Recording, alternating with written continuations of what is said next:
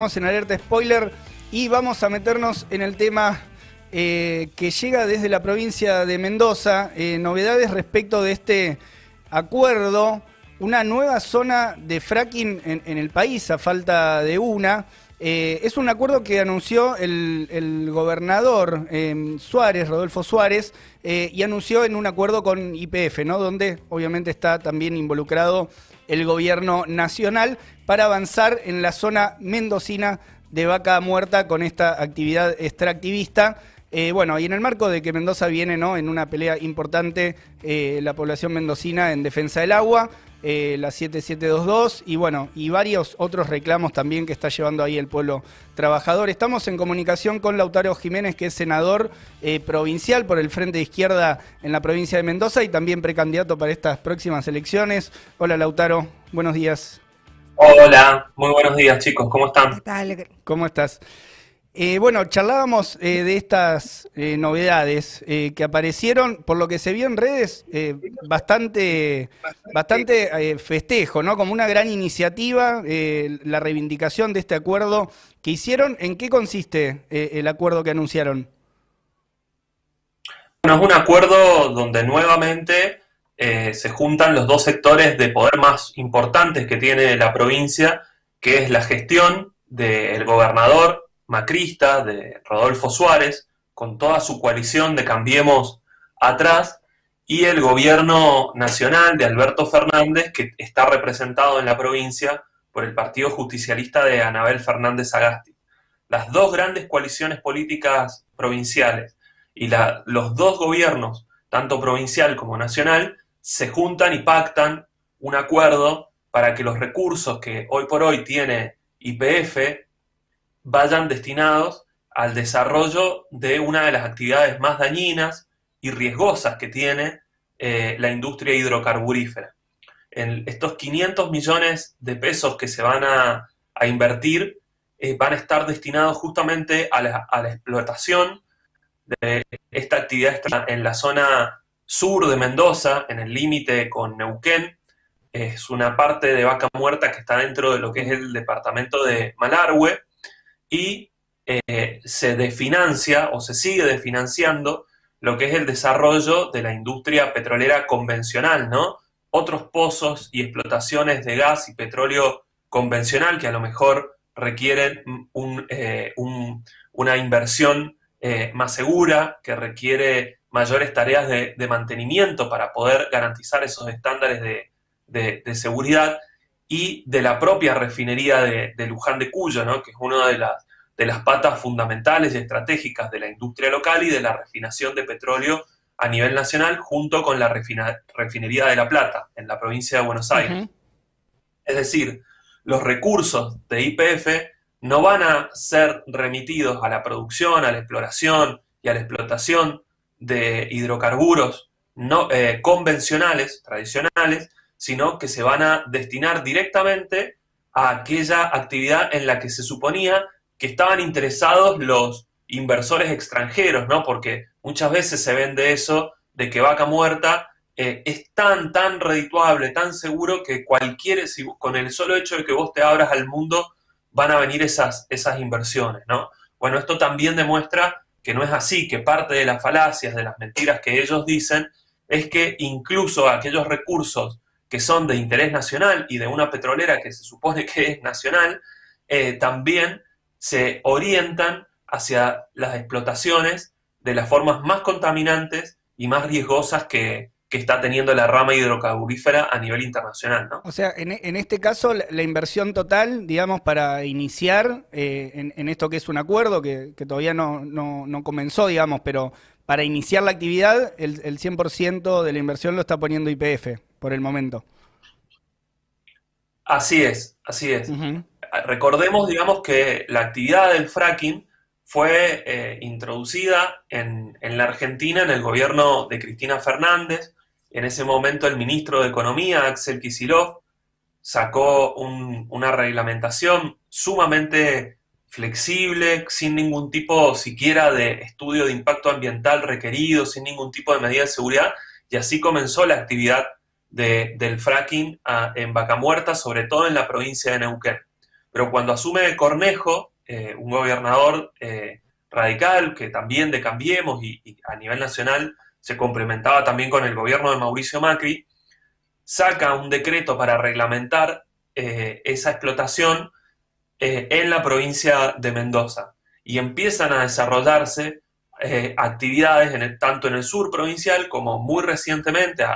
ahora este mismo mes de julio, eh, han habido audiencias públicas sobre eso, en departamentos que están más al norte, sobre la cordillera, el departamento de Tupungato, en el Valle de Uco, donde la normativa de la comuna prohíbe ese tipo de explotación por los riesgos evidentes que tiene de la contaminación de los cauces de agua. Sin embargo, están tratando de declarar esas ordenanzas municipales que frenan ese tipo de actividades contaminantes, la quieren declarar inconstitucional y avanzar también con el fracking allí. Los experimentos que se llevaron adelante en los 12 pozos petroleros que están establecidos en Malargüe mostraron justamente qué tipo de controles ambientales son los que ellos están dispuestos a hacer, ¿no? En lugar de colocar los freatímetros, que son instrumentos de medición de las calidades del agua que se colocan a mucha profundidad y a distintas distancias del pozo para, ver hasta dónde puede llegar la, mancha de contaminación, la penetración de los hidrocarburos en la roca que se está fragmentando y por ende qué tipo de contacto puede llegar a tener con las napas freáticas que están eh, debajo de la tierra, los colocaron después de haber hecho la fractura hidráulica. Eh, cuando todo protocolo indicaba que tenía que ser antes para tener la muestra de cómo va evolucionando y cómo aumentan o no los niveles previos que tenían de las distintas sustancias químicas presentes en este tipo de, de hidrocarburo y de la propia práctica de la presión hidráulica que introduce junto con millones de litros de agua muchísimas sustancias químicas que hacen posible la ruptura de esa, de esa roca, ¿no? Eh, eso fue impugnado, tiene denuncias penales justamente por haber hecho mal esos estudios que, justamente nos dejaron eh, a todas y todos sin la posibilidad de, contar con esas herramientas. Y eso avanzó, digamos, la, petrolera El Trébol, que pertenece a uno de los principales empresarios amigos, ¿no? del, gobierno nacional, que es Manzano, eh, eh, avanzó con esta actividad del fracking, fue una de las pioneras en, Mendoza y hoy por hoy se va expandiendo. Ahora, con la entrada de, IPF, esto claramente ya va a tomar un volumen mucho mayor y por supuesto ha concitado todo el rechazo de las asambleas socioambientales, de todos los que en, en, Mendoza defendemos el agua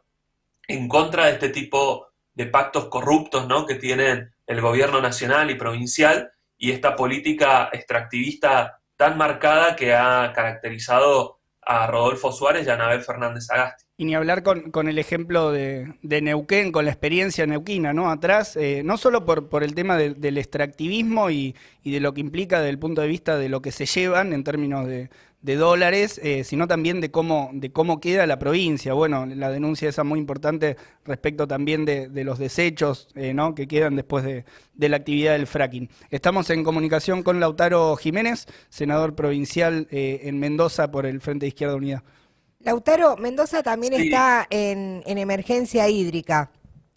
Te sumo un dato, o sea, la lucha por la 7722 que prohíbe el uso de sustancias químicas y es una herramienta en defensa del agua eh, fue enorme. ¿Cómo caen estos anuncios en ese marco? Vos recién estabas mencionando también el impacto ambiental. Bueno, creo que primero por lo que decía Leo es muy importante. Neuquén es una provincia muy cercana y, muchos de los trabajadores, incluso petroleros de la zona, viven en Mendoza y van a trabajar allá. Por lo tanto, al igual que sucede con la minería en San Juan, la población en gran medida tiene mucho conocimiento de lo que sucede con este tipo de explotaciones en las provincias vecinas. En Neuquén, el contraste entre cómo aumentó eh, con esa riqueza la desigualdad social y que eso, lejos de tener un derrame, mantuvo los niveles de pobreza en los sectores vulnerables muy por arriba, sin acceso a la vivienda, con con barrios sumamente vulnerables, casi a la vera de, las zonas de explotación hidrocarburífera, mientras que los costos ambientales sí realmente recaen sobre todos, como ocurre con el basurero de Comarsa, ¿no? que, mencionaba también Leo en cuanto a dónde van a parar esos desechos y el, enorme impacto ambiental que genera, claramente llega. Incluso eh, algo que, eh, por lo que ustedes decían, eh, que tiene que ver con los riesgos y con, con,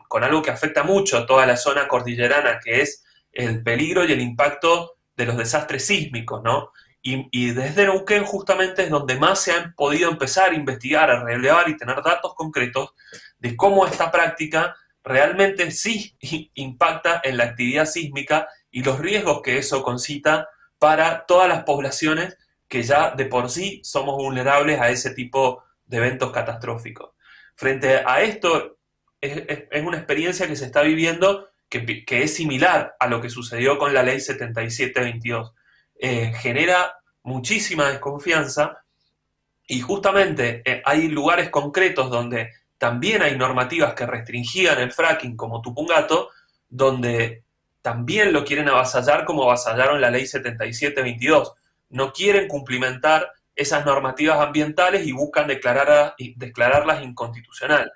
Eh, esto justamente es lo que se está discutiendo en las asambleas en este momento, lo que se está intercambiando, como más allá de, los anuncios y el hecho de que el fracking, al, tener este, este avance que comenzó con el gobierno de Cornejo entre el 2018 y el 2019, eh, es más difícil de pararlo que el avance de la megaminería, que ya hay, una práctica y un consenso social muy fuerte en la población porque mm. se conoce más, es una actividad que tiene mayor nivel de, de, conocimiento previo y, toda la población ha visto lo que fueron los derrames de la Barrick Gold en, San Juan y lo que ocasionaron, ¿no? Pero eh, al principio, digamos, se podía decir que eran prácticamente los jóvenes y, y los pueblos originarios, las comunidades mapuches que viven en el departamento de Malargüe, quienes se habían puesto a la cabeza de empezar a denunciar, de advertir, de marcar que el fracking era una actividad sumamente riesgosa y contaminante. Eh, tal es así que fueron los primeros en, denunciar este, este, proyecto y los, los, jóvenes por el clima de, General Bear también eh, hicieron cortes de ruta que fueron desalojados por la Gendarmería Nacional en en el 2019 cuando siguiendo ese movimiento eh, ambiental que recorrió el mundo, hacían las huelgas por el clima en el sur y abandonaron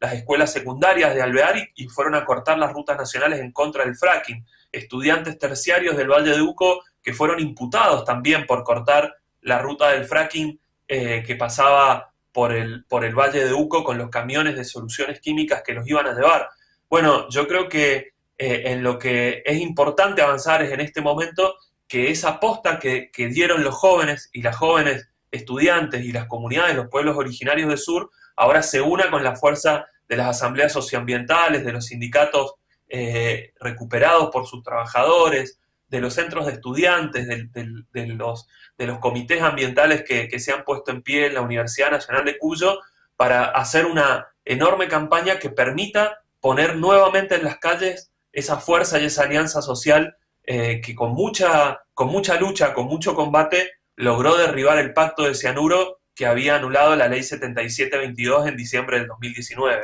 Ahí, ahí leíamos, leí ayer también que además del tema del fracking y de este proyecto, ¿no? En el cual está metido IPF,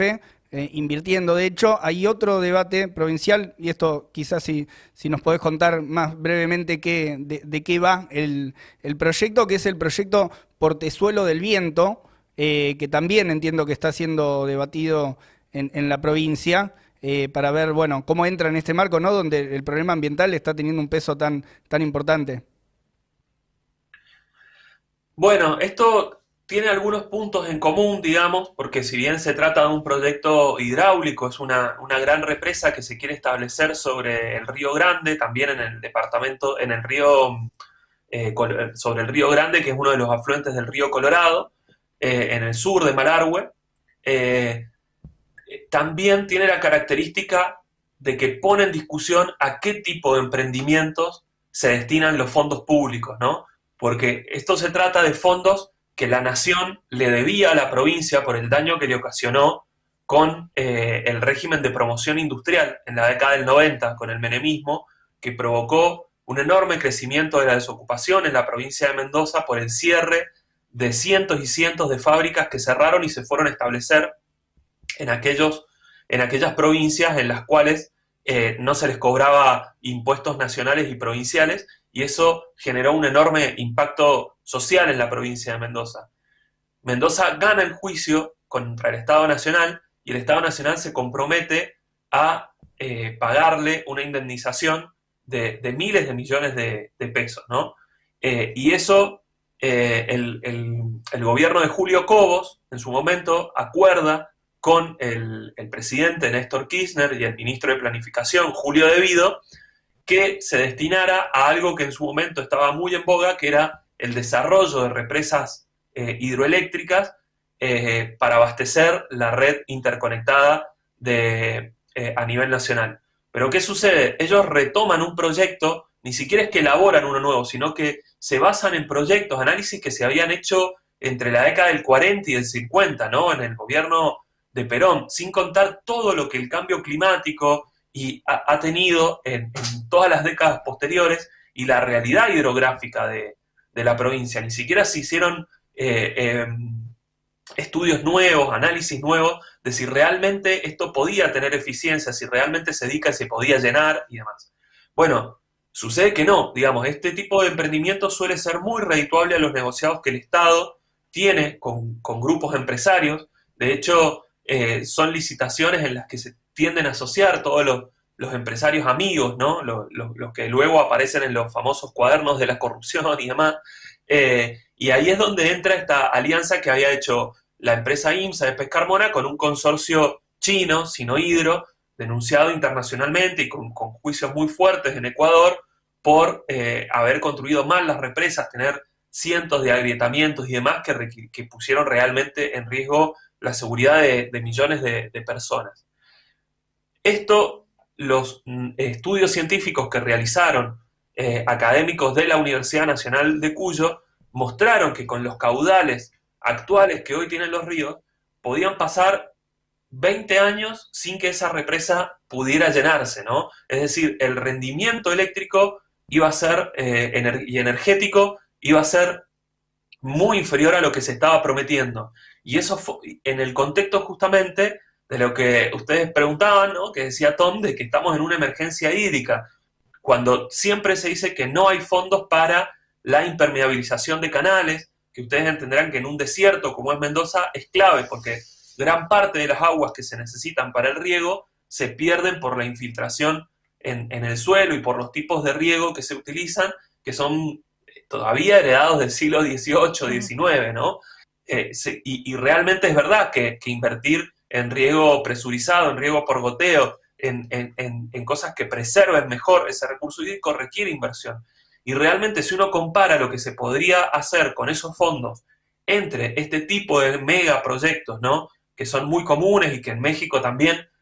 se ha desarrollado un, enorme movimiento en, contra de este tipo de prácticas irracionales, ¿no? sobre lo que es el tren Maya, bueno, grandes proyectos que, el gobierno de AMLO ha, tomado como bandera y que se están copiando en, otros países de Latinoamérica, o se pasa a un sistema mucho más racional, donde los intereses de, los trabajadores, de las familias, de los, de los, pequeños productores que son explotados, de, todos esos sectores, sean puestos eh, eh, por delante junto con la preservación del medio ambiente, permitiría construir con esos fondos miles de viviendas populares, miles de obras hidráulicas para la impermeabilización y la modernización del riego que permita cuidar el agua en un contexto de emergencia hídrica. Y no este tipo de cosas que solamente benefician a la vieja patria contratista y, el desarrollo de megaproyectos faraónicos que luego no, no, se pueden eh, ni siquiera llenar y producir la energía que prometen. Claro, ¿no? claro. Lautaro, una última, em, porque ya nos estamos quedando eh, un poco cortos de tiempo, pero en este marco, bueno, estos son debates importantes de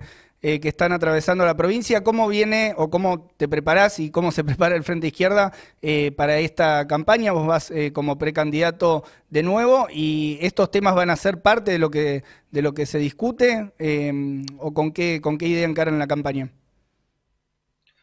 Bueno, Leo, creo que, que, sí es muy, muy importante porque de hecho, al mismo tiempo que estábamos presentando las candidaturas junto con Nicolás del Caño, que viajó para acompañarnos, eh, estaba en, justamente Rodolfo Suárez y Anabel Fernández Agasti, que son candidatos, ¿no? Tenemos también la, particularidad de tener un gobernador que va a ser candidato mm. testimonial en las listas, aunque no vaya a asumir, él, se puso en la boleta eh, y, junto con Anabel Fernández Agasti, que va a encabezar la otra lista, en el medio de la campaña electoral, ambas coaliciones que se suponen eh, son parte de la grieta, estaban juntos en el mismo momento anunciando este pacto a favor del fracking. Eh, entonces, muestra que por la experiencia de lo que ocurrió con la 7722 y, y este tipo de políticas extractivistas y contaminantes, el Frente Izquierda es la única fuerza que realmente se propone enfrentar y derrotar estos, estos proyectos, ¿no? la entrega del agua, la entrega de nuestras vidas, que para ellos, digamos, no valen nada en comparación con las ganancias que pueden tener las empresas que son las que financian sus campañas electorales, ¿no? Ellos van a seguir insistiendo con el avance del uso del cianuro, del ácido sulfúrico, con la modificación de la ley 7722, y en eso es muy importante que todas estas luchas históricas que, se están dando en el pueblo de Mendoza contra la megaminería, el, despertar de la clase trabajadora, ¿no? Con, con, las obreras y obreros vitivinícolas, la defensa de las fábricas recuperadas como la Terre, las trabajadoras y trabajadores de la educación, que derrotaron también el avance de una ley neoliberal de, educación que querían imponer por decreto en el medio de la pandemia, de las trabajadoras y trabajadores de la salud profesionales que están hoy por hoy precarizados y que también han hecho enormes movilizaciones estas semanas exigiendo su reconocimiento salarial y profesional, porque ni siquiera las reconocen como profesionales y como trabajadoras, siguen estafados por el monotributo. Todo eso tiene que también tener una expresión política independiente, ser una tercera fuerza que se pueda plantar en serio contra dos poderes tan grandes como es un gobierno nacional y un gobierno provincial que no tienen problema en unirse contra el pueblo en, pactos como los que estamos viendo, ¿no? Y eh, que muchos de los referentes y las referentes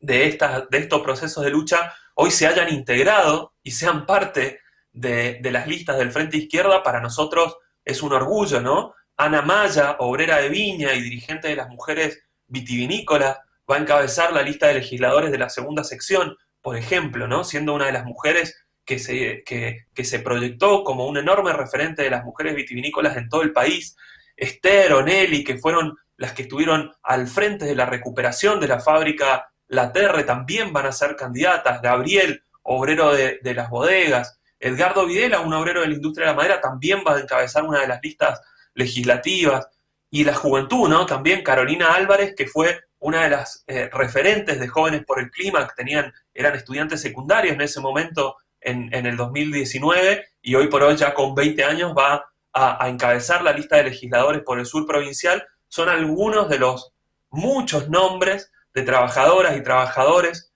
jóvenes y mujeres que integran las listas del Frente de Izquierda y que nos hemos unido para pelear como un solo puño para emerger como una tercera fuerza contra los políticos y los capitalistas que hacen esos pactos contra el pueblo, ¿no? Bueno, muchos éxitos ahí en la, en la campaña, en estas eh, pasos y después también para, para las generales ahí en Mendoza. Te mandamos un, abrazo, Lautaro. Un abrazo muy grande, Leo, Tom y a, todo el programa por este espacio. Nos vemos.